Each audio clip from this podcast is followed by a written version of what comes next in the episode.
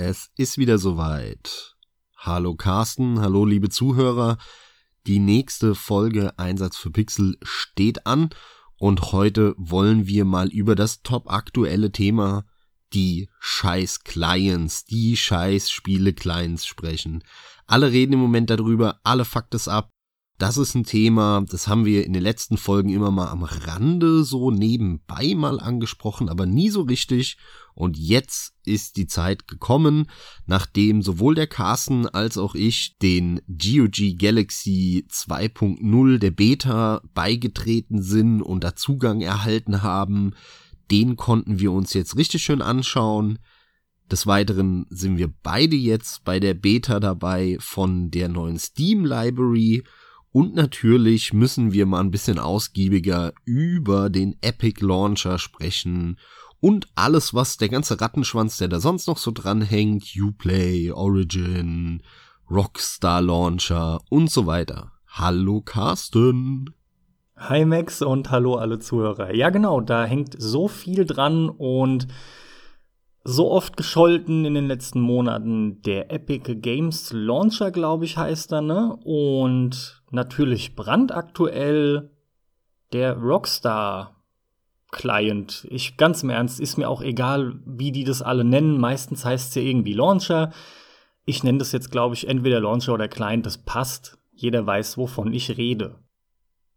Ja, ich habe in den letzten Folgen irgendwann mal gesagt, und das gilt immer noch für mich, ich persönlich bin kein besonders großer Hater vom Epic Games Launcher.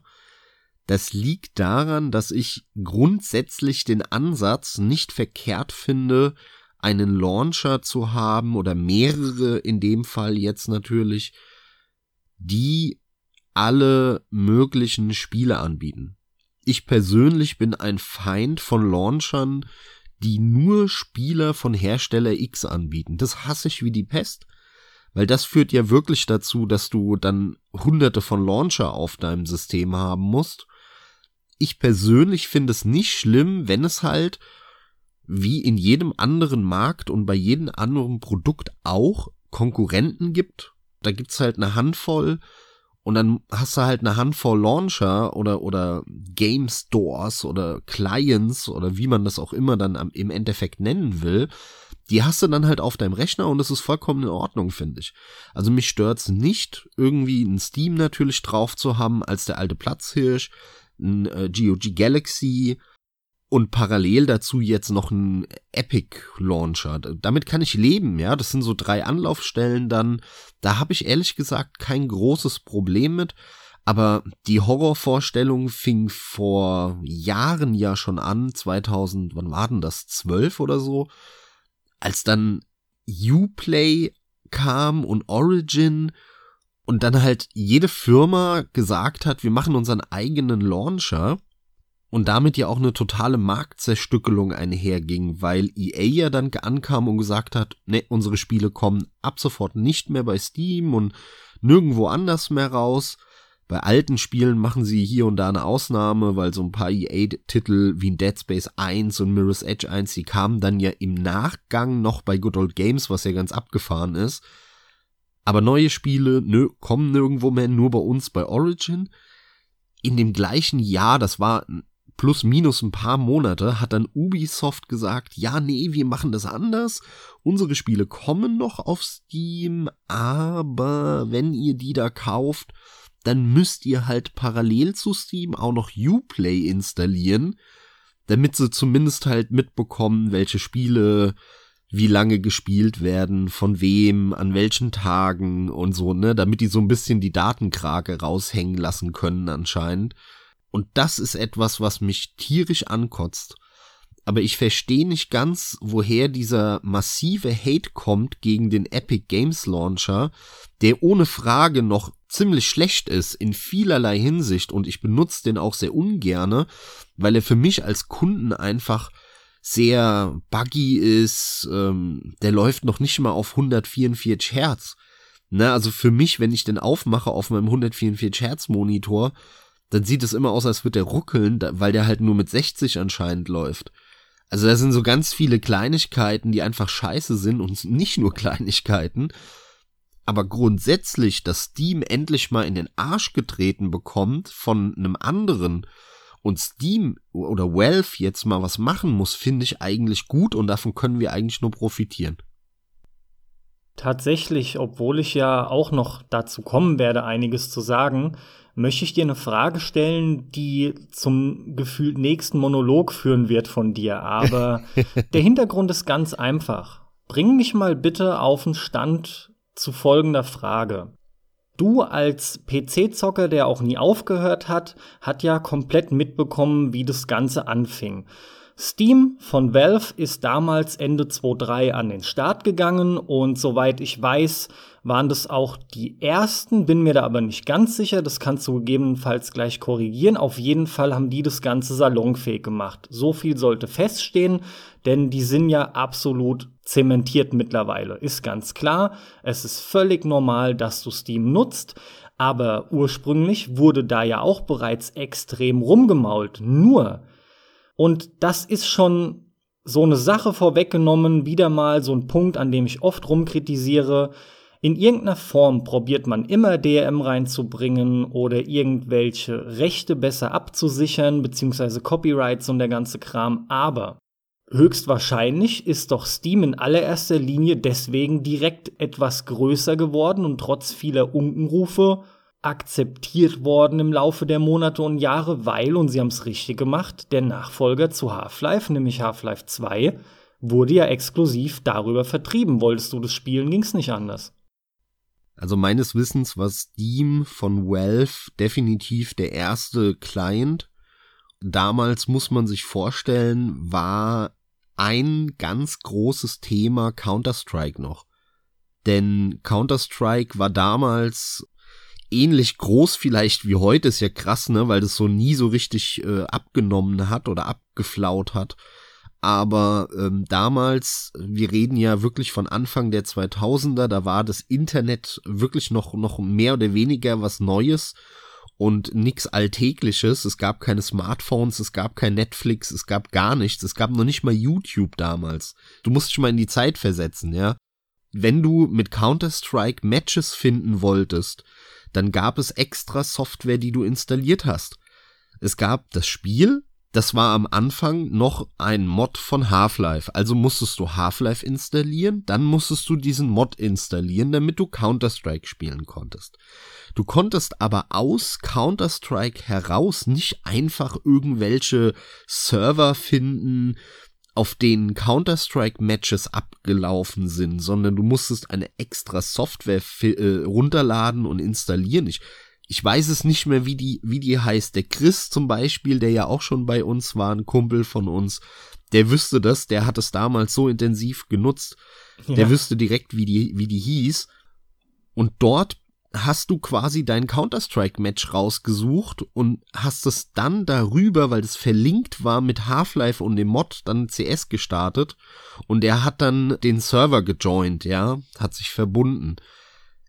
Das alles war Vergangenheit, als Steam kam, denn Steam war am Anfang, als es kam, dann eben ein Ort. Dort war Counter-Strike 1.6 dann damals, direkt alles in einer Software. Das Spiel, der Server, die Serversuche und so weiter, das Chatprogramm und so weiter und so fort. Und das war natürlich für Multiplayer-Geschichten echt eine kleine Revolution und wurde damals auch durchaus intensiv genutzt und sehr positiv angenommen. Aber dann ein Jahr später, nachdem das dann rauskam, war klar, oh, Steam oder Valve in dem Fall dann hatte nicht nur den Hintergedanken, hier eine schöne Multiplayer-Plattform zu kreieren, mit der man viel simpler Server findet und alles, sondern da wollen die Half-Life 2 mit tracken. Wenn du Half-Life jetzt kaufst, was damals ja noch ganz normal auf DVD im Laden rauskam, musstest du aber deinen Key aktivieren bei der Installation. Das heißt, du brauchtest damals eine Internetverbindung, ansonsten konntest du Half-Life 2 nicht spielen, weil du konntest es nicht installieren, ohne dass du zumindest einen Steam-Account neu anlegst und mit diesem Account den Key verknüpfst. was für damalige Verhältnisse wirklich ein Hammer war. Das war 2003 relativ krass eigentlich, ja, weil viele noch kein Internet hatten und auch ich tatsächlich damals kein richtiges äh, DSL hatte, sondern irgend so eine verkrüppelte ISDN-Leitung, die aber nur mit dem Rechner von meinem Vater verbunden war. Deswegen habe ich damals am Wochenende, als ich das gekauft habe, Half-Life 2, meinen gesamten Rechner zum Chris damals getragen. Mhm. Also Grüße an Chris, falls du zuhörst und danke dafür nochmal. Und hab bei ihm dann Half-Life 2 installiert und mir halt bei der Installation einen Steam-Account gemacht. Und da fing es langsam an, dass die Leute halt rumgemeckert haben und gesagt haben, was soll der Scheiß? Ja, früher konnte ich es einfach installieren, jetzt muss ich online sein. Ja, das muss man denen lassen. Damals gab's schon Offline-Modus, ne? Also ich habe dann, als ich beim Chris eben alles äh, installiert hatte, Steam quasi in den Offline-Modus geschaltet und dann meinen Rechner wieder mit nach Hause genommen und dann konnte ich alles zocken. Aber was war, wenn dir zum Beispiel die Platte kaputt gegangen ist oder du hattest das Spiel deinstalliert und ja. wolltest danach wieder zocken? Genau, das ging halt nicht. Tja, das geht auch bis heute nicht.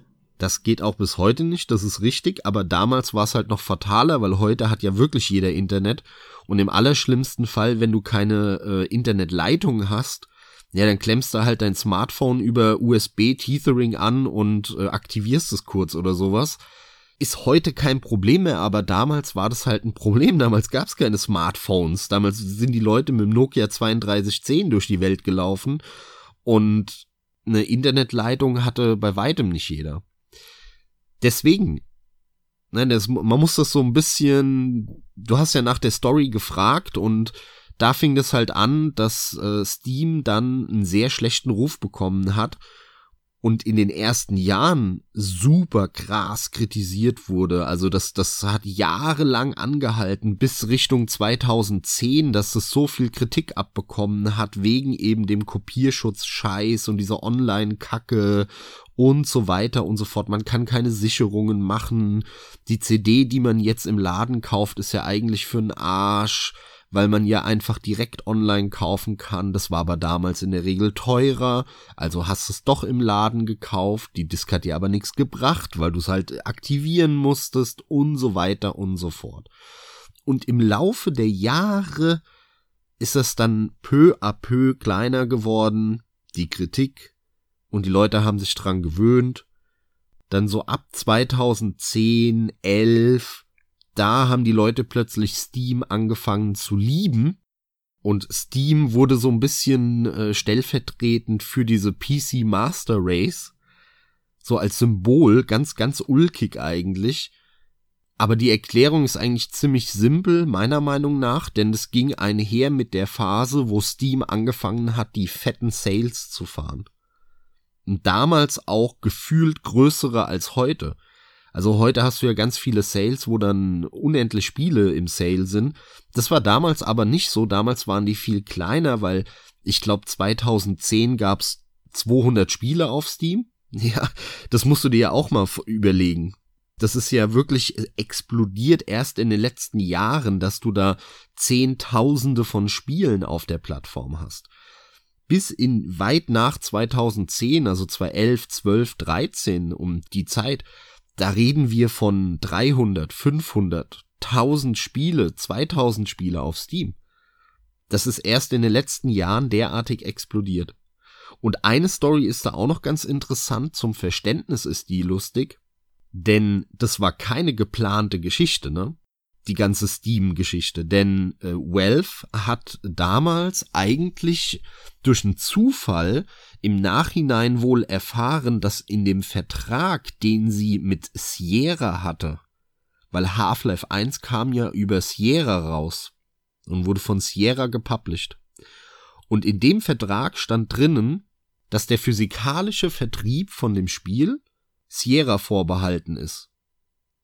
Das heißt, lustigerweise war das halt so formuliert, dass da juristisch quasi eindeutig herausgeht, wenn Valve irgendwann mal das Zeug digital verkauft, dann gehören die Vermarktungsrechte nicht Sierra, sondern Valve halt nach wie vor selber. Und da kamen die auf die Idee erst in diesen Steam-Client, den die jetzt haben, natürlich auch noch Half-Life 1 reinzustellen und so weiter. Also all die äh, Spiele, die Marken, die Valve selber hatte, um 100% von den Erlösen halt über ihr Konto laufen zu lassen und nicht irgendeinen Drittpublisher oder Firma noch dazwischen zu schalten.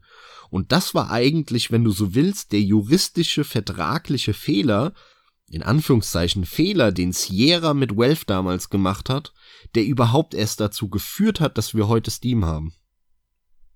Einige Aspekte davon hast du aber auch im Nachhinein erst wirklich aktiv oder bewusst ist besser ausgedrückt miterlebt natürlich, ne? Ja, klar, auch dem ja, ja. Alter geschuldet, ganz klar. Nee, natürlich, klar. Vielen, vielen Dank soweit wirklich für diese ausführliche Erläuterung. Das fand ich jetzt grundsätzlich nochmal einfach interessant zu erwähnen.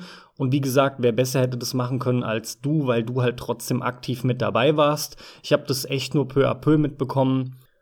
Für dich war das halt damals aber auch schlicht Kacke, ne? Ab welchem Zeitpunkt, erinnerst du dich zufällig dran, hättest du sagen können, jetzt ist es wirklich akzeptiert, jetzt irgendwie stört mich das nicht mehr, Steam zu starten, quasi, ja, der startet ab jetzt immer mit. Das ist schwierig zu sagen. Also ich habe das so ungefähr ab 2006, 2007 vielleicht, also ein paar Jahre danach, hatte ich mich dann mehr oder weniger dran gewöhnt. Allerdings, was mich damals gestört hat, dass der Markt halt noch sehr zerstückelt war. Also ich kann mich noch dran erinnern, ich habe mir damals ein Crisis 1 dann 2007 gekauft, das lief nicht über Steam. Das konnte man ganz normal installieren. Wohingegen ich mir ein Bioshock gekauft habe, Bioshock 1, und das war damals schon eine verpflichtende Steam-Version also der Markt war sehr zerstückelt, ja. Manche Spiele, die du dann gekauft hast als Hardcopy, die hast du installiert und die haben gesagt, so, jetzt bitte Steam, ansonsten kannst du nicht zocken und andere sind halt auch ohne Steam noch gelaufen. Das war eher was, was mich gestört hat, aber insgesamt war das so die Zeit, wo es mich, ja, wo, wo es mir relativ egal war, so, ne. Da habe ich dann bei der Installation gemerkt, aha, okay, der will Steam haben, ah ja, hier bitte, gut ist. Alles klar, dann mal gleich Fast Forwarding sozusagen. Wie sieht's denn heute aus? Was hat sich in Bezug auf Steam bei dir getan und welche Clients nutzt du denn aktiv sehr gerne? Welche findest du beschissen? Weil ich glaube, wir können uns beide die Hand reichen, dass wir die grundsätzlich nicht gut finden. Ja, und dann sind wir auch tatsächlich mehr als voll im Thema, weil da führt jetzt das eine ziemlich schnell auch zum anderen der Kritikpunkt, den ich eben genannt habe, der ist halt mit der Zeit weggegangen. Also in der Zeit damals, 2006, 2007, wo das noch so zerstückelt war, das war ja aber auch die Zeit, wo der PC dann eigentlich nicht mehr unterstützt wurde von den Herstellern und mhm. alles nur noch auf PS3 und Xbox 360 erstmal kam und ich kaum noch PC gespielt habe, weil einfach kaum was auf dem PC erschienen ist. Und dass ich am PC erst wieder so richtig eingestiegen bin, fing erst eigentlich 2000 10, 11 an. Also da waren ein paar Jahre Pause dazwischen, weil da halt wieder der Indie-Boom kam und ähm, viele Portierungen von PlayStation-Spielen und so weiter. Und das war halt eben die Zeit, in der Steam dann massiv losgelegt hat mit den Sales. Und das hat natürlich alle dann da wieder hingetrieben. Und noch einen anderen Faktor, dann hat halt wirklich jeder eigentlich nur noch Steam benutzt. Also es gab eine Anlaufstelle für Spiele, ein Monopol, und das war Steam. Das ist der Grund, warum eigentlich alle großen Features und alle Funktionen, die Steam hat, alle aus dieser Zeit kommen. Denn in dieser Zeit mussten sie sich mit äh, den Konsolen messen, mussten solche Sachen wie ein Big Picture Modus einführen. Der klare Konkurrent für Steam damals war halt eine PlayStation 3 und eine Xbox 360. Falls du dich noch erinnerst, das war die Zeit auch als Valve so diese Steam oder Valve, nee, Steam Boxen hießen die, angekündigt hat. Und das ging durch die Presse, überall hast du's gelesen. Ah, die Konsolenkiller, die Valve jetzt rausbringt, die Steam Box und wo sind sie? Für den Arsch. Das war mir damals schon klar, dass es nicht kommt. Und da, da gab's Theorien, dass du dann äh, so drei Versionen hast von, von der Steam-Box. Und wenn du upgraden willst, dann holst du dir irgendwie so ein, wie eine Schublade, wo, wo halt eine Grafikkarte drauf ist, die ist dann halt ein bisschen besser als die vorher. Und dann schiebst du das raus und schiebst es rein und dann hast du ein bisschen mehr Power und damit hättest du so die Vorteile der Konsole kombiniert mit denen vom PC und bla bla bla. Hat schon immer einwandfrei funktioniert, wie die Geschichte gezeigt hat. Nicht ja. nur an dem Beispiel. Genau so sieht's aus.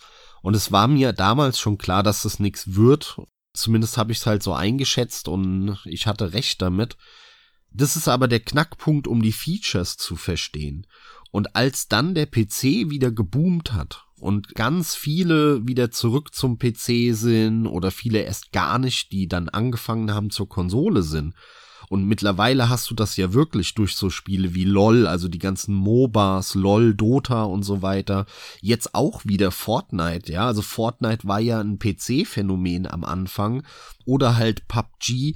Das sind alles Spiele, die einen Anfang auf dem PC haben und dementsprechend hast du da einen regelrechten Boom dann wieder gehabt am PC. Und ich glaube, wenn du heute Steam oder Valve in dem Fall dann fragst, was ist denn euer größter Konkurrent, würden die nicht mehr sagen die PlayStation 4, sondern mittlerweile würden sie halt sagen äh, ein Good Old Games eher oder ein Epic Games Launcher. Das hat sich halt schon verändert und das ist der Vorteil, denn Steam ist so veraltet eigentlich, die haben so viele coole Features und tolle Ansätze gehabt, aber die Software ist dann wie ein Krebsgeschwür gewuchert, unübersichtlich geworden und total chaotisch. Und anstatt das mit der Zeit einfach durch ein paar Redesigns und neue, noch ein paar neue coole Features, aber halt eben so eine Art Streamlining der Software und der Oberfläche, das peu à peu besser machen, verfeinern, Funktionen, aber eben nicht nur hinzufügen, sondern auch alte Funktionen verbessern und besser einbauen. All das ist auf der Strecke geblieben, weil Steam der PC-Monopolist war seit 2011, 12 ganz klar und auf dem PC gewonnen hatte. Und erst jetzt durch den Epic Games Launcher müssen die mal wieder ein bisschen Gas geben und kriegen Druck. Das ist der entscheidende Punkt und deswegen bin ich halt nicht der größte Feind von dem Epic Games Launcher. Aber um zurück auf deine Frage zu kommen, ich nutze parallel zu Steam seit ungefähr 2011 Good Old Games und damit auch ihren Client, den sie ja, ich glaube, 2015 rausgebracht haben. Und jetzt dann in der zweiten Version GOG Galaxy 2.0 seit ein paar Wochen. Den gibt's ja noch nicht so lang, das ist ja auch noch eine Closed Beta. Da muss man sich anmelden, wenn man den nutzen will.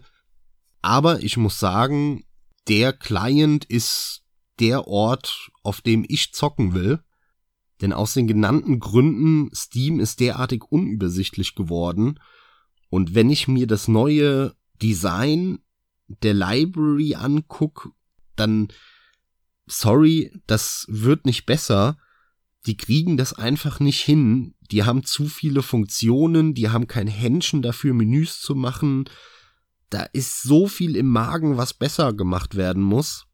Und ja, Good Old Games, der Galaxy 2.0 hat viele Features nicht, einige, die ich auch schmerzlich vermisse, wie ein Big Picture Mode, da ich ja häufig am Fernseher spiele und da habe ich natürlich einen Big Picture Mode an von Steam. Das ist der Grund, warum auch der Galaxy bei mir den Steam im Moment nicht ersetzen kann, den Steam Client.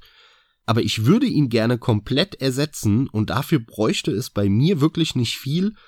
Es müsste eigentlich nur ein Big Picture Mode kommen, eine etwas schönere Screenshot-Einbindung im Galaxy und dann halt noch der Crosschat. Und wenn die drei Features da sind, dann mache ich Steam erstmal quasi nicht mehr an, sondern nur noch Galaxy. Und das ist schon ein starker Schritt, den GOG da schaffen würde.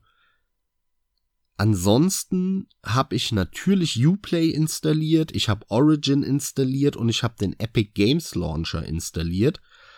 Dieses Rockstar-Ding habe ich nicht installiert, weil ich spiele keine 2K-Spiele das ist auch so ein bisschen Grundsatz von mir mittlerweile, weil 2K ist halt einfach ein Dreckspublisher, muss man so sagen.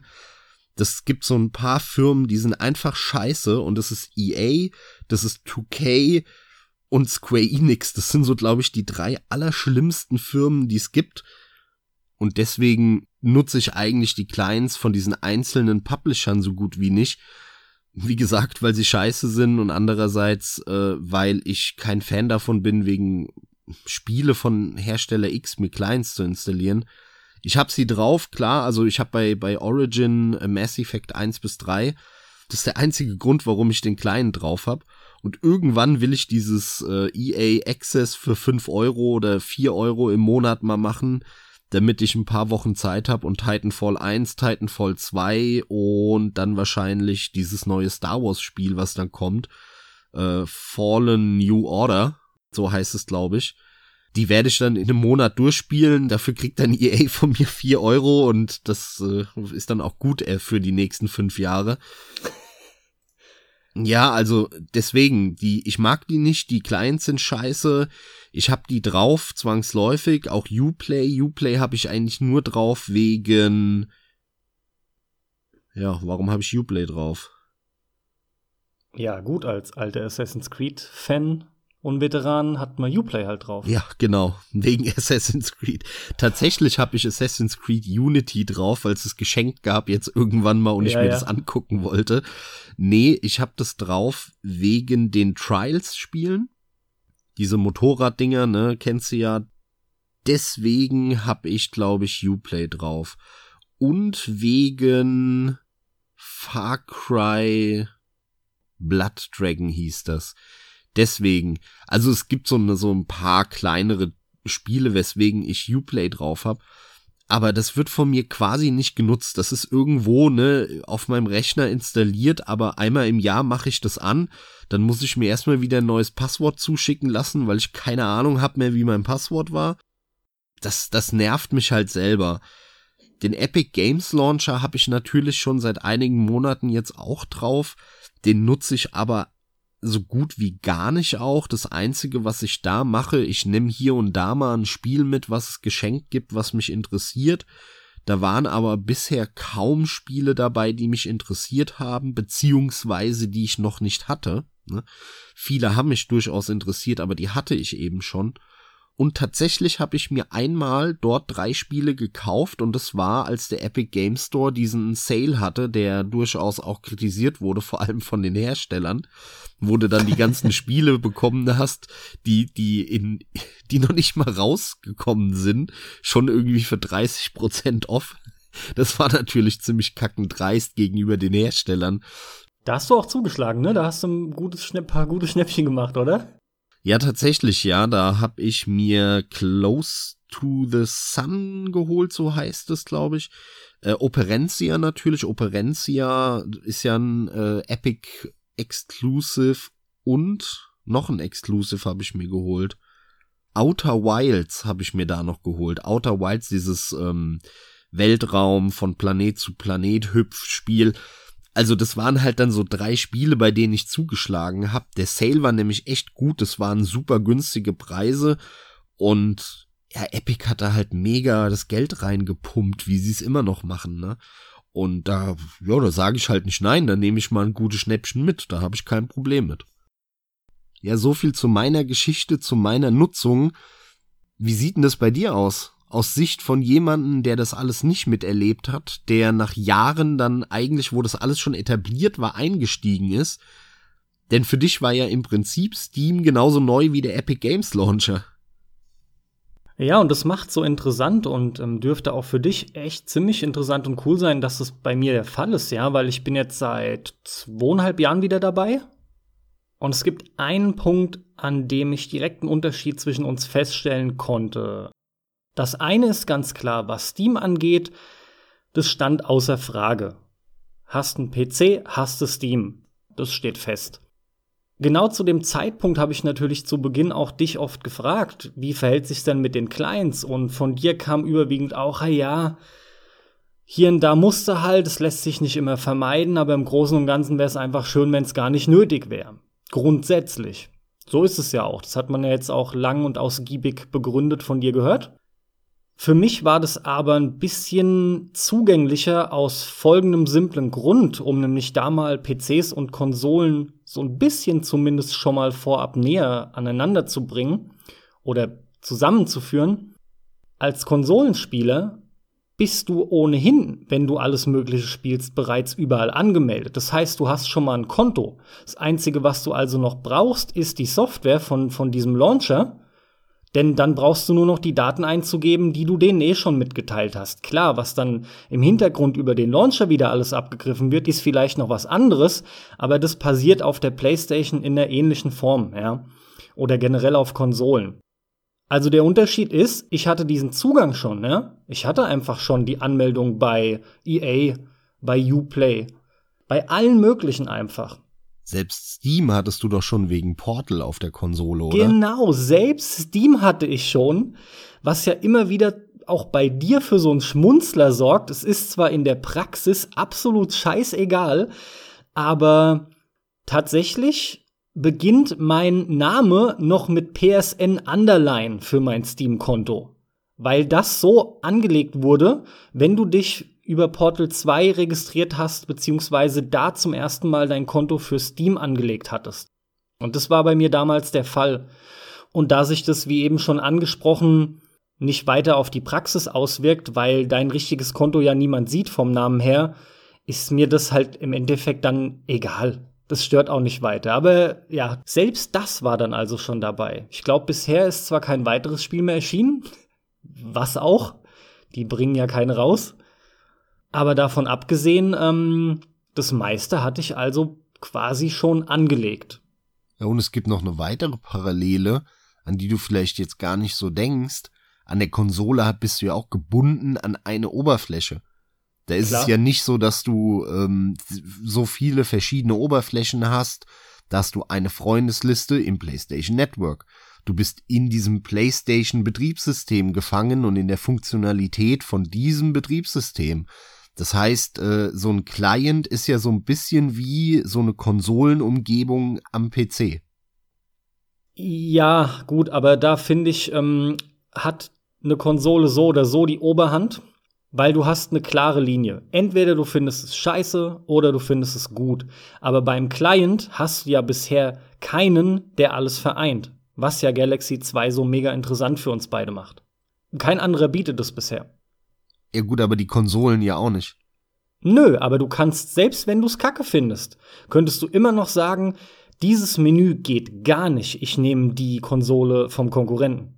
Aber bei den Clients musst du dich nach den einzelnen Spielen richten. Ja, aber das musst du ja bei der Konsole auch. Also wenn du sagst, okay, die PlayStation kotzt mich an, ich hole mir eine Xbox, finde ich eh viel geiler. Ja, dann musst du halt damit leben, dass du kein Uncharted spielen kannst und kein God of War. Klar, aber so Dinge hast du ja auch am PC, so ist es nicht. Aber ich weiß, was du meinst. Man hat schon immer noch Vorteile. Man muss halt nur die verschiedenen Clients installieren. Bringt mich eigentlich direkt zu dem Punkt, mal vom Stapel zu lassen, was ich also entsprechend alles an Clients drauf habe. Mal vorweg, Steam startet automatisch mit. Soweit so vermutet, denke ich mal. Und auch ich möchte aus Gründen, die ich noch näher benennen werde, unbedingt auf Galaxy 2.0 umsteigen. Aber ich komme nicht umhin, immer mal wieder Uplay anzumachen. Ich hatte auch vereinzelt schon mal Origin an. Dann habe ich den Epic Games Launcher drauf und sichere mir da ziemlich regelmäßig die kostenfreien Spiele. Wobei das, glaube ich, so im Wechselrhythmus bisher erfolgt ist. Also da ist auch viel dabei, was ich nicht brauche. Oder du sagtest es auch schon, äh, halt schon besitze. Dann ist unter anderem auch noch drauf das äh, ehemalige Battlenet, ne? Wie heißt es mittlerweile? Activision Blizzard Launcher oder weiß der Geier ja, was? Ja, das ist halt der, genau, Blizzard Activision Launcher, ja. Ja, aber ja. ist halt auch dabei, den brauchst du wiederum auch, da kommst du auch nicht drum rum. Und was haben wir noch? Ich schau gerade mal drüber, war es das dann tatsächlich doch schon wieder? Oder habe ich hier nur noch irgendwas nicht, was ich auch schon ein, zweimal aufhaben musste? Ich meine, streng genommen, wenn Red Dead Redemption 2 kommt und irgendwann GTA 6, dann ist halt der Punkt gekommen, wo sau viele dann auch den Rockstar Launcher natürlich benutzen werden. Den habe ich allerdings nicht drauf und ich vermute, den werde ich auch nicht brauchen. Das wäre aber trotzdem irgendwie gefühlt nur ein Tropfen auf einen heißen Stein. Also ihr seht schon, ich habe quasi alle gängigen drauf, nutz aber im Prinzip nur Steam und Galaxy 2.0. Genauso wie ich. Genauso wie du. Und ich muss aber auch sagen, mich nervt es auch. Mich nervt vor allem, wenn du schon einen Client auf hast, dass sich ein anderer mitöffnet bei irgendeinem Game, weil das alles doppelt und dreifach noch abgesichert sein soll, beziehungsweise das klingt so positiv, ist ja Bullshit. Es geht ja darum, weil das Unternehmen selbst, was dann letzten Endes die Rechte an dem Titel hat, das Ganze einfach auch noch tracken will. Ich finde es unheimlich nervig, weißt du, selbst wenn die Ressourcen nicht sehr hoch sind, die das verbraucht, es ist sowas, was ich schon immer in mir drin habe. Ich glaube, es geht ja tatsächlich aber genauso und ich würde vermuten, es geht vielen ähm, PC-Usern so, man versucht möglichst wenig laufen zu lassen. Mit wenig Scheißdreck, mit wenig Software, mit wenig Programm.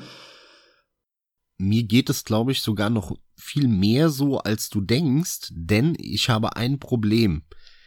Windows ist extrem schlecht darin, ein 144 Hertz Monitor zu befeuern.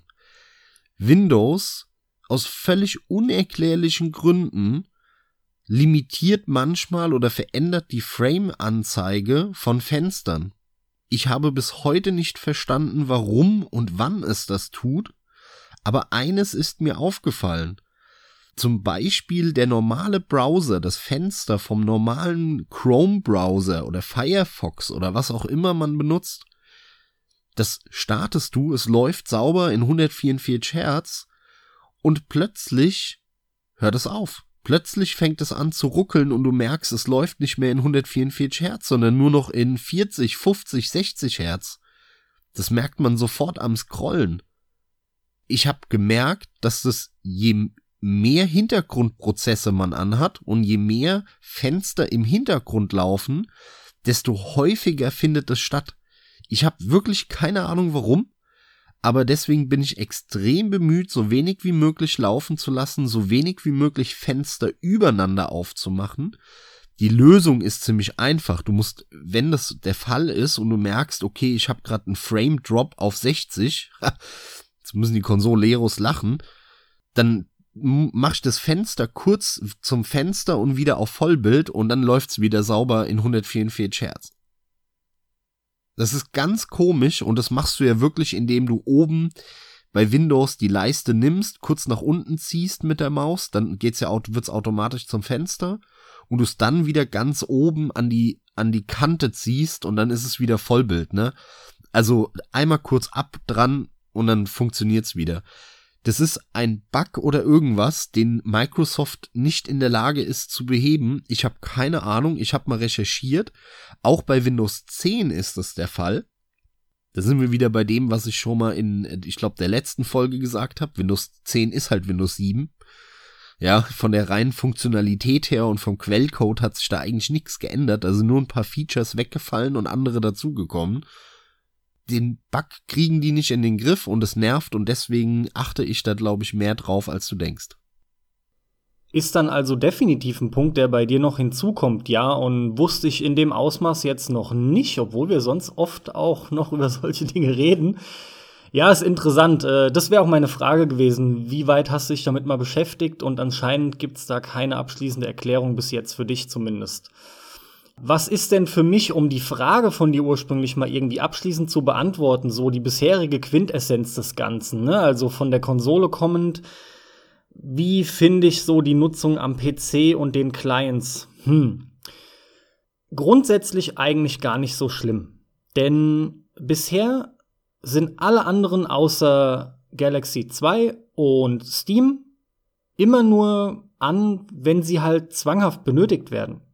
Und das ist selten bei mir der Fall, denn die allermeisten Spiele habe ich entweder auf Good Old Games oder von Steam direkt. Liegt aber auch dran, dass ich mittlerweile viele der großen Spiele selber, ähnlich wie du, nicht mehr spiele.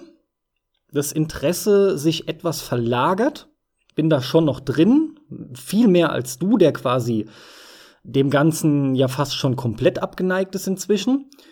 Aber, aber selbst bei mir ist das, wie gesagt, der Fall. Also im Prinzip machen die mir nicht zu schaffen Und wie gesagt, so Dinge wie beim Epic äh, Games Launcher nehme ich dann auch mit, wenn die gratis sind. Zumal du das momentan mit zumindest dem, dem Startparameter minus Epic Portal umgehen kannst. Sprich, dann startet auch der Epic Launcher gar nicht mehr so, dass das wirklich, was mich echt wundert, aber es macht's obsolet. Du brauchst es gar nicht momentan. Naja, auf jeden Fall ist die Entwicklung aber derzeit so, dass gefühlt jetzt jedes größere Unternehmen damit anfängt und so gut Konkurrenz auf der einen Seite sein mag, ich muss trotzdem einfach mal abwarten, wie sich das in Zukunft gestaltet. Ich bin kein so ein Riesenfan davon, dass jetzt alle damit anfangen, Du weißt bei keinem wirklich, was alles getrackt und abgespeichert wird, beziehungsweise vielleicht könntest du es erfahren, aber wer macht sich schon die Mühe? Irgendwann ein Jahr später oder so kriegst du dann vielleicht mal mit, dass wieder irgendeine Unterlassungserklärung unterschrieben werden musste oder so ein Zeug, ne? Weil irgendwer abgemahnt wird, weil du ja irgendwelche äh, Dinge nicht klar kommuniziert hast, was in der Richtung. Ne? Weißt, was ich meine? So Dinge geschehen ja immer wieder mal, aber das muss halt irgendwie größer werden und bis da der Aufschrei da ist, ist das Kind schon oft in den Brunnen gefallen. Mit Sicherheit ist also dieser Punkt Datenkrake durchaus ein Faktor, den hast du dann aber irgendwo immer. Und letzten Endes geht's mir aber auch ganz simpel, um es mal wirklich runtergebrochen auszudrücken, auf den Keks, dass andauernd irgendein anderes Programm noch mitlaufen soll und vor allem aber, dass ich selber gucken muss, was habe ich wo. Dann kommt ja dazu, dass ich dann eventuell nämlich dazu neige, Spiele doppelt zu kaufen, weil, sorry, aber der Überblick, der ist einfach nicht mehr zu, zu behalten bei dieser Anzahl an Spielen. Und das macht für mich Galaxy 2 dann so interessant, und auch ich habe gerade gestern noch mal drüber nachgedacht, denn es gibt viele Funktionen, die mir persönlich noch fehlen. Aber bereits jetzt kann ich sagen, um wirklich schon umzusteigen, so dass ich nur noch Good Old Games Galaxy 2.0 als Client starten werde und Steam wie alles andere nur noch mit angeht, wenn das Spiel von dort kommt. Dafür fehlt mir nur noch der Cross-Chat. Weil natürlich ist es für mich sau wichtig, dass ich gerade mit den, das ist so ein bisschen paradox vielleicht erstmal, aber gerade mit den ganzen Leuten, die Steam haben, aber auch sau cool, wenn es dann wirklich funktioniert, mit Leuten noch mit alten Kollegen von der PlayStation, äh, die Möglichkeit dann hab zu chatten, reden zu können und sogar im Idealfall wirklich sehe, was spielen die gerade. Mit bisschen paradox meinte ich eben gerade, dass würden einfach mehrere Leute dann von Steam weggehen, weil sie sehen, dass Galaxy 2 einfach Sinn macht, ja, dann brauche ich es bald wieder kaum noch, ne? Dann hätte ich es nur noch für die Konsolen. Am PC wäre ja dann jeder auf Galaxy 2.0. Aber soll auch erstmal der letzte Satz da, dazu soweit sein. Also wenn man eins belegt hat durch die ganze Vergangenheit, du siehst, dass es nicht funktionieren wird. Ich denke, die Mehrheit wird nicht umsteigen auf Galaxy 2.0 zumindest in meinem Freundes- und Bekanntenkreis und auch was ich immer mal wieder so mitlese abseits, die Mehrheit kauft gnadenlos auf Steam, selbst wenn es das Spiel zum Beispiel auf GOG gibt, obwohl du das da DRM frei hast und einfach die dir viel mehr und besser Sachen zur Verfügung stellen.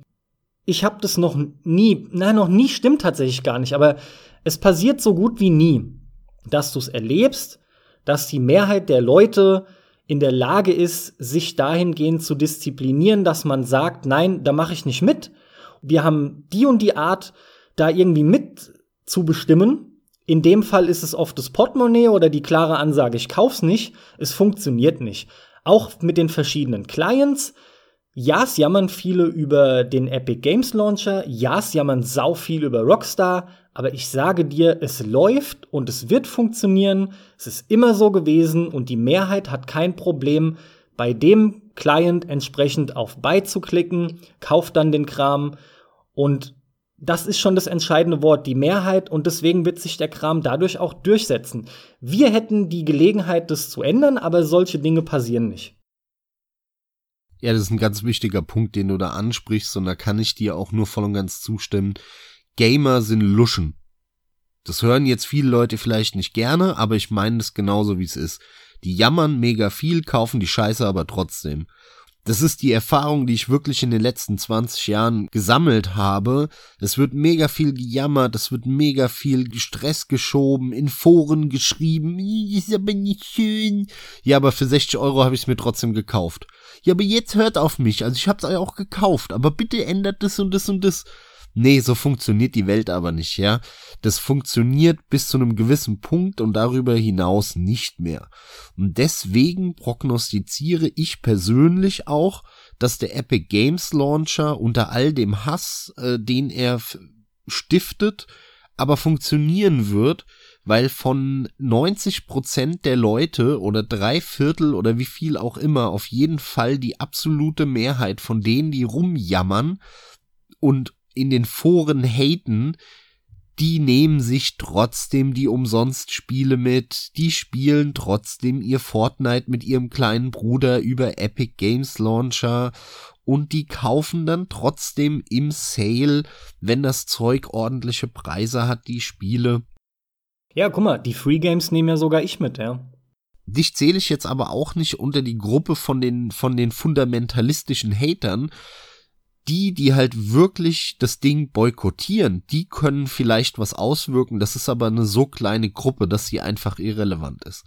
Das Geld regiert die Welt und da, wo das Geld ist, dort spielt die Musik und das haben wir hier und deswegen wird es sich durchsetzen, behaupte ich. Ob das mal so groß wie Steam wird und tatsächlich in der Lage ist, den großen Platzhirschen Steam vom Thron zu stoßen, das wage ich zu bezweifeln. Daran glaube ich erst, wenn es soweit ist. Aber eins muss man sagen, innerhalb von kürzester Zeit hat der sich zu einer Konkurrenz herausgebildet und nur durch eines, nur durch Geld. Der Client ist scheiße, den würde niemand installieren, wenn es um den Client geht, aber Epic nimmt halt seine Milliarden oder Millionen und steckt die in Exklusivdeals und damit holen die die Leute. Das ist clever. Das kostet scheiße viel Geld. Die Tage kamen ja raus über eine Bilanz der Mutterfirma von Remedy, wie viel Epic für die Exklusivrechte für ein Jahr für Control bezahlt hat. Und das waren 10 Millionen Dollar. Jetzt kannst du dir ausrechnen, von den, äh, wie viel kostet das, wenn du es kaufst im Epic Store? 60 Euro. Davon kriegt Remedy vielleicht wie viel? 40? 30 Euro? Irgendwas um den Dreh. Mehr, sehr viel mehr als die Hälfte wird das nicht sein. Also zumindest nicht Remedy direkt unter Umständen. Ich kenne jetzt die, die rechtliche Situation nicht oder, oder der Mutterkonzern. Vielleicht läuft es direkt über den. Und die erhalten, jetzt kannst du dir halt ausrechnen, 10 Millionen geteilt durch 30 Euro. Das heißt, ab der Zahl, wenn die mehr als das verkaufen, ab da kriegen die ja erst wieder Geld von Epic. Denn das ist die Anzahl an garantierten Verkäufen, an Geld aus garantierten Verkäufen, wo Epic gesagt hat, kriegt ihr. Ja, nämlich 10 Millionen Dollar.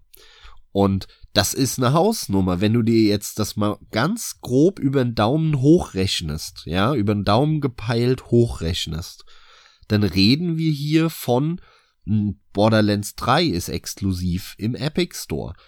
Borderlands 3 wird mit Sicherheit teurer gewesen sein, nehme ich mal an, als ein Control. Und es ist ein 2K-Spiel, okay? Also 2K ist, es sind richtige Geizhälse, Erbsenzähler, das war mit Sicherheit eine knallharte Verhandlung und für Borderlands 3 haben die, ich würde mal schätzen, 25, 30 Millionen gezahlt. Jetzt, ne, du, du merkst schon, in welche Regionen wir da vordringen. Wir reden hier ruckzuck mit einer Handvoll Spielen über 100, 150, 200 Millionen Dollar.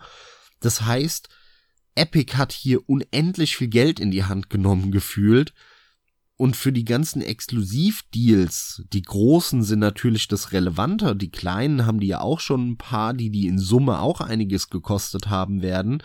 Ich würde mal schätzen, jetzt vom Bauch heraus, wie Pi mal Daumen, die haben im letzten Jahr 200 Millionen Dollar an Geld rausgeballert, was die angesammelt haben über einen Fortnite und so weiter, nur um ihren Launcher zu pushen. Und das ist halt brutal. Ich meine, es gibt nicht viele Firmen, die, die überhaupt einen Jahresumsatz von 200 Millionen haben, schon gar nicht in Deutschland. Also, das ist schon absolut krass, in welchen Regionen wir uns hier bewegen. Jetzt muss man aber vorsichtig sein. Ich sprach ja hiervon, dass irgendwie äh, von den 60 Euro, die ein Control kostet, davon äh, ein Remedy dann oder halt die Mutterfirma, über die das vielleicht abgewickelt wird, hier irgendwie 30 Euro am Ende bekommt oder 40. Da muss man jetzt aufpassen, ähm, dass man das nicht verwechselt, denn ja, es ist richtig, es kursierten ja diese Zahlen von auf Steam ist es so, dass Valve von den Erlösen 75% an die Entwickler oder an die Firmen, an die Hersteller ausschüttet und 25% einbehält. Das ist aber mittlerweile auch nicht mehr so. Die haben da auch andere Regelungen getroffen. Und als der Epic Games Launcher kam, dann kursierten diese 12 respektive 88 Prozent dann eben durchs Netz.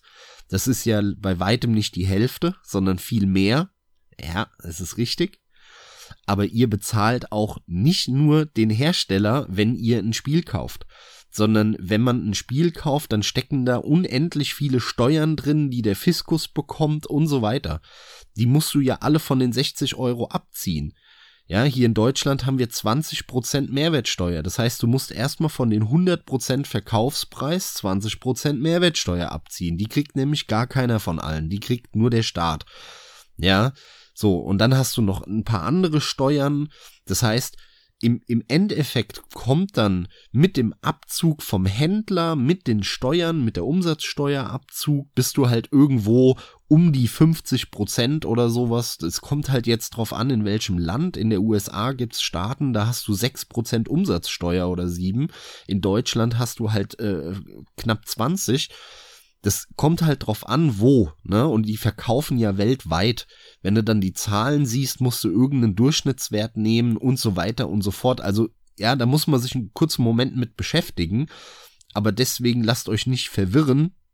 Das ist natürlich richtig, dass ein Epic Game Store 12% einbehält, aber natürlich abzüglich aller Steuern und so weiter. Ja, das heißt, die kriegen nicht, wenn ein Spiel 100 Euro kostet, dann kriegt der Hersteller nicht 88, sondern da kriegt er nur 60 Euro oder sowas am Ende.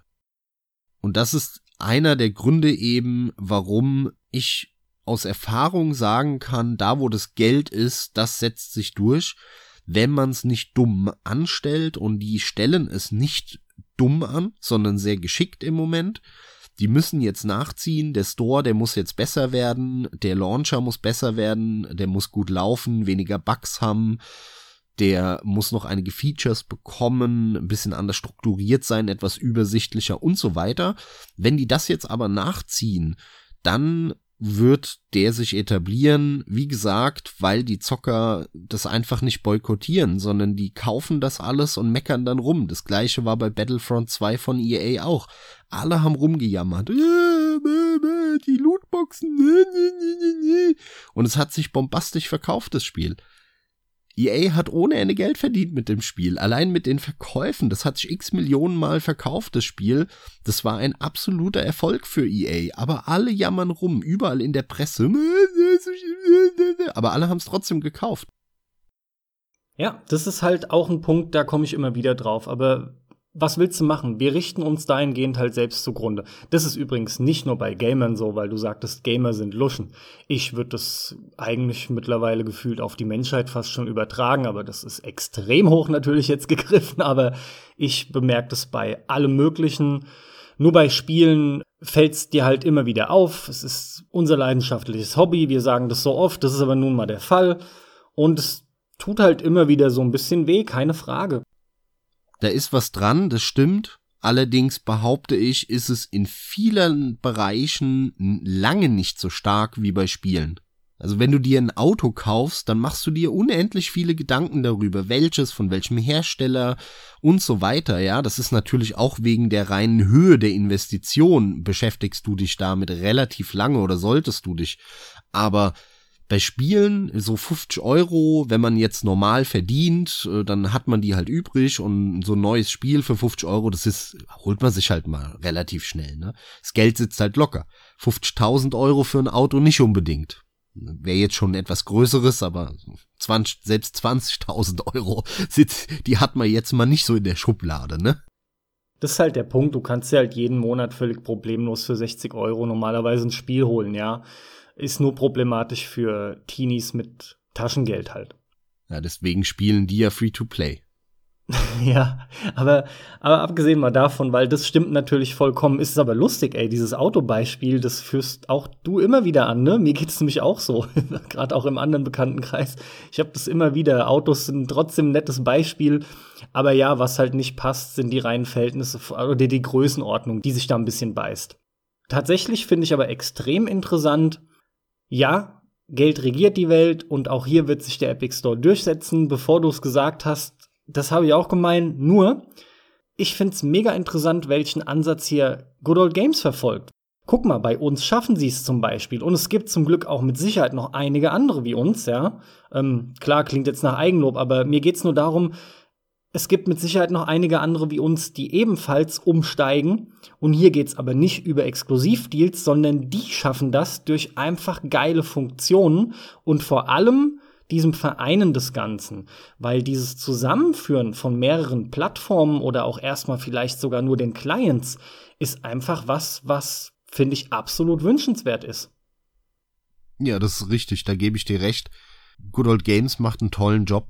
Die haben faire Preise, die stellenweise sogar günstiger sind als in anderen Stores. Ich habe lange Zeit mich immer darüber gewundert, dass das liegt wahrscheinlich auch an dem Umrechnungskurs in Euro, den die da irgendwie intern benutzen, von Dollar zu Euro oder was auch immer, dass in, bei Good Old Games ganz lange Zeit, ich glaube in letzter Zeit ist es weniger geworden, aber lange Zeit Spiele so ein Euro, 80 Cent, 50 Cent günstiger waren sogar als auf, auf Steam. Und gleichzeitig kriegst du ja die DRM-freie Version, also ohne irgendeinen Kopierschutz, dass du die einfach so runterladen kannst, sichern kannst auf irgendwelcher Festplatte, auf irgendwelchen Disks. Warum sollte ich dann mir die Steam-Version holen? Und das ist der Grund, warum ich halt auch im Laufe der Zeit unglaublich viele Spiele auf Good Old Games gekauft habe. Und ich habe es ja auch schon in unserem Podcast hier mehrfach gesagt, viel mehr als auf Steam. Insbesondere natürlich alte, die auch wesentlich günstiger sind. Die kosten dann ja nur eins, zwei Euro. Aber da habe ich so viele Spiele und ich benutze Good Old Games derartig gerne, weil das eine tolle Community ist. Ähm, die Seite ist einfach richtig, richtig gut. Aber da haben wir ja auch schon mehrfach in der Vergangenheit ja Lobeshymnen drüber gesungen, wie cool das ist und äh, was die eigentlich für einen coolen Job machen. Den wünscht man den Erfolg, aber meine Erfahrung auch hier sagt, genau die werden den Erfolg nicht bekommen, sondern Epic wird äh, sehr schnell sehr viel Geld äh, machen und dann, wenn überhaupt Steam eine Konkurrenz bekommt, dann wird es der Epic Games Launcher sein und nicht Good Old Games. Good Old Games hat sich etabliert bei, bei Fans, bei Freaks, bei Älteren, die da auch ein bisschen anderes Publikum sind, aber das wird Nische bleiben. Good Old Games wird niemals, behaupte ich, das sehe ich zumindest noch nicht, in den Mainstream aufsteigen. Ja, das ist der springende Punkt, sehe ich nämlich genauso. Und ich denke, auch nur so lange kann Good Old Games im Gesamtpaket für uns so gut bleiben, mit allem, was du gerade angesprochen hast, selbst Community. Denn was Good Old Games fehlt, um groß zu werden, ist die schiere Kohle, damit nämlich auch die ganzen neuen AAA-Titel. Das ist nämlich der Punkt. Die haben nicht die großen Riesenspiele, deswegen geht da auch nicht die Mehrheit hin, sondern die Minderheit. Aber auch hier ist es ganz klassisch. Es wäre so, garantiert, wenn die anfangen, wenn die die Kohle reinscheffeln könnten, muss man ja hier sagen, für Exklusivdeals, das würde auch losgehen. Ähm, die sind zwar besser strukturiert erstmal und so weiter und so fort, aber dann hast du Hinz und Kunz, ich sag's jetzt auch mal so ein bisschen flapsig und bewusst negativ, du hast Hinz und Kunz, die dann da dazustoßen und dann läuft das auch aus dem Ruder. Persönlich habe ich da sogar gar keinen Bock drauf.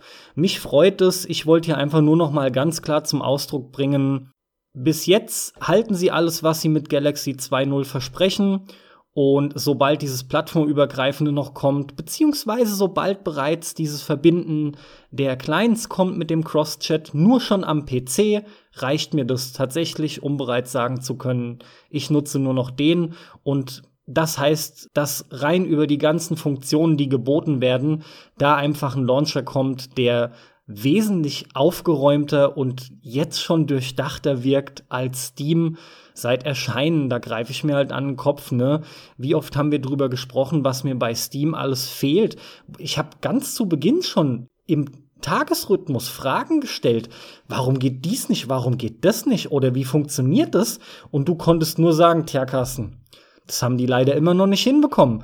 Meine Antwort oder meine Gegenfrage war daraufhin dann jedes Mal wieder, ja, aber die gibt's doch schon ewig, ja, aber die verrennen sich halt dahin zu viel und irgendwie liegt denen das nicht. Du sagtest es vorhin, die haben da das Händchen nicht für. Good Old Games hat's irgendwie, weil sag was du willst. Ich finde den Store übersichtlich. Das lässt sich alles geil gliedern, strukturieren, wunderbare Überblick. Diese zwei, drei Dinger, die noch fehlen, beziehungsweise mit Detailfunktionen ruhig auch bis zu zehn. Aber wie der sich schon entwickelt und bereits jetzt wirkt, ich finde den tausendmal angenehmer, vor allem auch oder sogar gerade als die aktuelle Steam-Variante der Bibliothek. Ja, das sehe ich genauso. Good Old Games wird halt hoffentlich in der Nische erfolgreich sein und bleiben und so ein bisschen das Arthouse-Kino der Spiele-Clients sein. Ne, so für, für die, für die Spiele-Konnoisseure, die dann auch mal gerne alte Spiele spielen und auch so mittelmäßige und sich doch an der Mittelmäßigkeit erfreuen können der alten Spiele, ja, so. Jetzt hast du Connoisseur und Mittelmäßigkeit in einem gebracht und damit das Eigenlob wieder gemildert. Sehr ja, ist gut. lustig, ne? Sehr gut.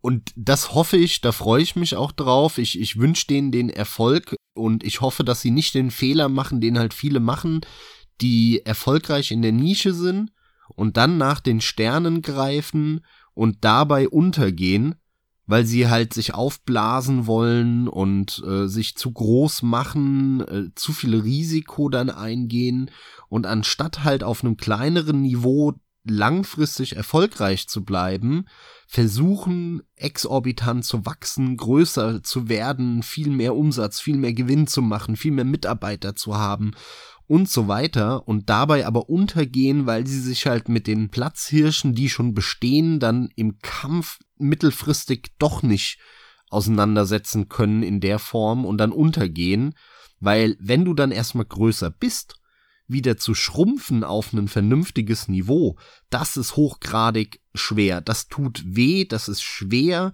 das können die wenigsten. Das liegt auch an vielen wirtschaftlichen Dingen, auch an Gesetzgebungen. Du kannst ja Mitarbeiter, die du eingestellt hast, nicht einfach mal wieder so feuern, nur weil du die Hälfte des Umsatzes machst. Ja, das ist nicht immer so einfach. Und deswegen hoffe ich, dass sie das erkennen und schon erkannt haben und bewusst den langfristigen Erfolg in der Nische anpeilen und hoffentlich niemals in Versuchung kommen, im Prinzip das zu machen, was jetzt Epic Games macht.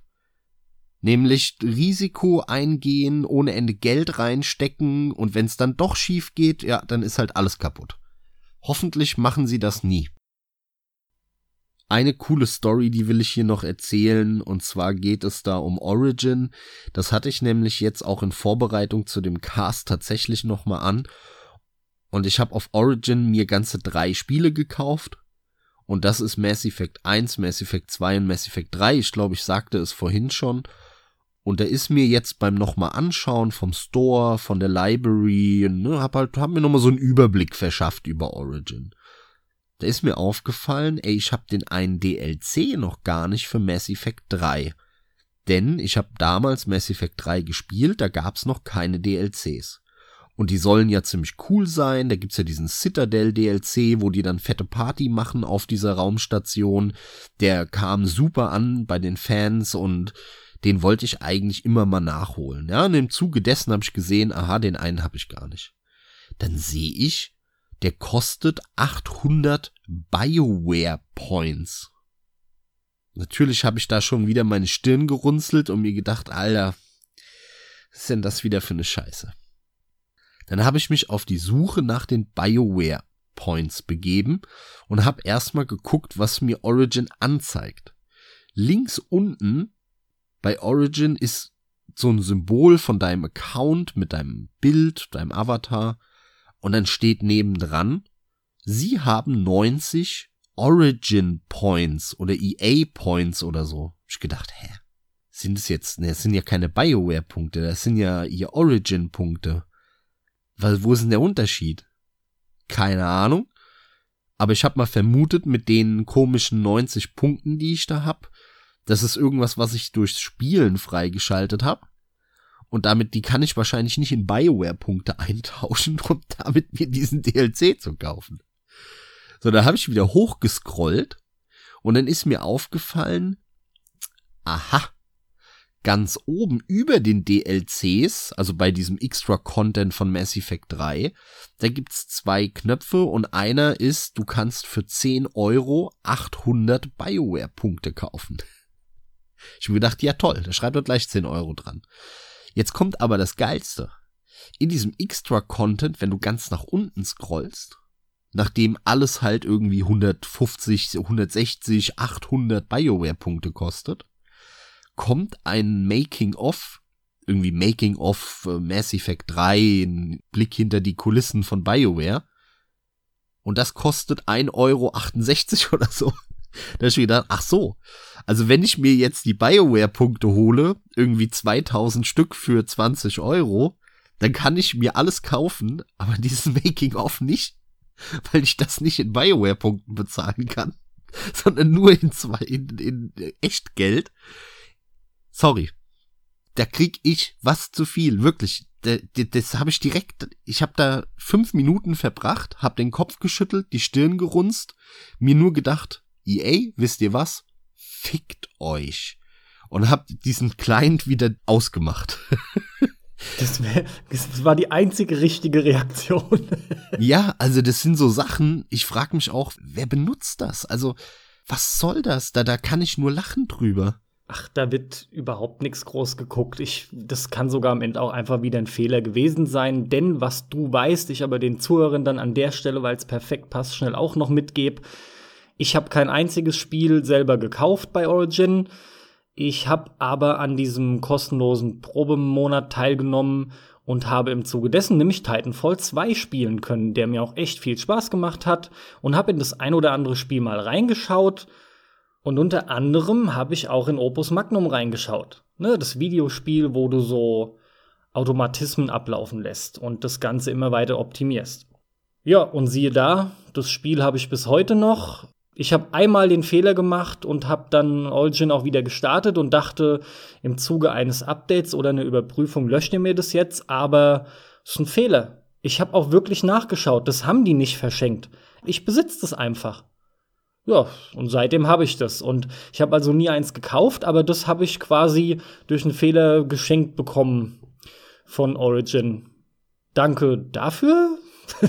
Keine Ahnung, aber wie dem auch sei, das ist einer der schlimmsten, wie ich finde. Äh, Epic ist auch scheiße, Uplay ist auch nicht geil, aber den kannst du wenigstens halbwegs irgendwie mal benutzen. Die sind alle nicht gut. Selbst Steam lässt mich, wie gesagt, das ein oder andere vermissen. Wir können da gerne in Kommentaren etc. drüber diskutieren, aber ich sag nur so Dinge wie, warum kann ich nicht vernünftig mir Screenshots von Freunden anschauen? Oh ja. Das geht noch nicht mal in der Aktivitätsübersicht. Ich kann einfach diese Screenshots nicht diese Screenshots nicht gescheit groß machen. Ich kann die nicht im Vollbild durchgehen mit den Cursor-Tasten. Das nervt ohne Ende. Und ich finde es auch einfach super schade, dass Steam nur die Steam-eigenen Spiele trackt, was die Gesamtzeit angeht. Finde ich sau schade. Auch da hat Galaxy schon vorgegriffen. Egal welches ihr einpflegt, die Zeit wird erfasst ich finde es einfach toll, ich mache das gerne. Ich finde es immer interessant zu schauen, wie viel Zeit habe ich damit verbracht, wie viel Gesamtzeit und so weiter und so fort. Aber ja, da hole ich jetzt nicht weiter aus, das ist wenig zielführend. Aber es stimmt, es fehlen einfach viele Punkte und von meiner Seite aus nochmal einen ganz großen Appell an die Zuhörer, an euch da draußen. Wenn ihr euch auch nur halbwegs mit dem identifizieren könnt, was wir so gerne spielen, gerne mögen, vor allem Stammhörern sollte das so gehen. Die sind dann wahrscheinlich sowieso auch schon bei Good Old Games. Aber bitte auch allen anderen oder vor allem denen empfehle ich wirklich, wenn Galaxy 2.0 der Client aus der Closed Beta raus ist, schaut euch das mal an. Zu verlieren habt ihr gar nichts. Und ich denke, ihr werdet so oder so positiv überrascht sein. Ja, der vereint so viel coole Geschichten einfach. Also dieses Plattformübergreifen ist halt hochinteressant, dass man sogar PlayStation und, und Xbox, allerdings erst ab der PS4 und der Xbox One mit integrieren kann und sieht, was hat man da gespielt, welche Spiele, wie lange hat man die gespielt, welche Trophies und Achievements hat man bekommen. Und das ist halt, dieses, das ist halt wunderbar und es ist so schön übersichtlich gemacht. Ich meine, man muss sich das ja wirklich mal auf der Zunge zergehen lassen der ganze Client ist so aufgeräumt und übersichtlich, viel übersichtlicher, obwohl ich dort alle Spiele von allen Plattformen kombiniert habe und von allen Clients, weil ich sehe ja auch Steam-Spiele und Epic Games-Spiele und so weiter in meinem GOG Galaxy 2.0. Das ist alles übersichtlicher als nur meine Steam-Spiele bei Steam mit der neuen Library. Das ist schon ein starkes Stück. Auch hier wieder sehe ich ganz genauso. Und du hast, wie ich gerade gestern sehen konnte, dir sogar eigene Kategorien schon wieder angelegt. Die Mühe habe ich mir gar nicht erst gemacht. Ich händle also noch mit dieser beschissenen Home-Übersicht im Prinzip ein bisschen rum, ne? Und deine tatsächlichen Spiele kommen dann bebildert erst weiter unten. Und natürlich ist das erste, was du reingeklatscht bekommst, einfach nur Werbung, nämlich What's New. Und da stehen eben zwar überwiegend Spiele drin, die euch gehören, aber nicht nur. Es ist einfach Werbung und ach nee, das, äh, das nervt, das soll so nicht sein. Ja, ist nur eine Beta. Hey, ist Galaxy 2.0 aber auch. Naja, gut. Mit den Worten, Max, das soll's für heute gewesen sein. Das ein oder andere, wie gesagt, hätte man vielleicht noch detaillierter behandeln können, aber das sind so viele Sachen, das hätte einfach das Ganze diesmal zeitlich gesprengt, also den zeitlichen Rahmen gesprengt. Wenn euch da irgendwas auf dem Herzen liegt, lasst uns wissen. Wir diskutieren gerne mit euch. Ansonsten bleibt mir an der Stelle wieder einmal nur zu sagen, vielen Dank für den ganzen Support, fürs Zuhören. Ich hoffe, die Folge hat erneut gefallen. Viel Spaß beim Zocken. Bis zum nächsten Mal. Ich bin raus. Max, dir einen angenehmen Tag. Euch allen einen angenehmen Tag. Wir hören uns. So sieht es aus. Herzlichen Dank fürs Zuhören. Viel Spaß bei eurer Zock-Session bis in zwei Wochen. Und auch nochmal ein riesen Dankeschön an unseren neuen Patreon-Unterstützer, den wir seit, ja, jetzt so einer Woche haben. Herzlichen Dank dafür. Wenn euch das auch interessiert, schaut mal vorbei auf Patreon, da könnt ihr uns unterstützen, da könnt ihr euch sogar ein Thema wünschen, wenn ihr uns genug gebt oder hier vor Ort dabei sein sozusagen, ähm, in unserem Podcast mit uns diskutieren. Da haben wir einige Ziele mit eingestellt und auf den sonstigen Plattformen wie Facebook, ähm, Spotify, Soundcloud und so weiter findet ihr uns sowieso. Das wisst ihr, die Leier kennt ihr, damit auch von mir. Wiedersehen und Wiederhören. Bis zum nächsten Mal.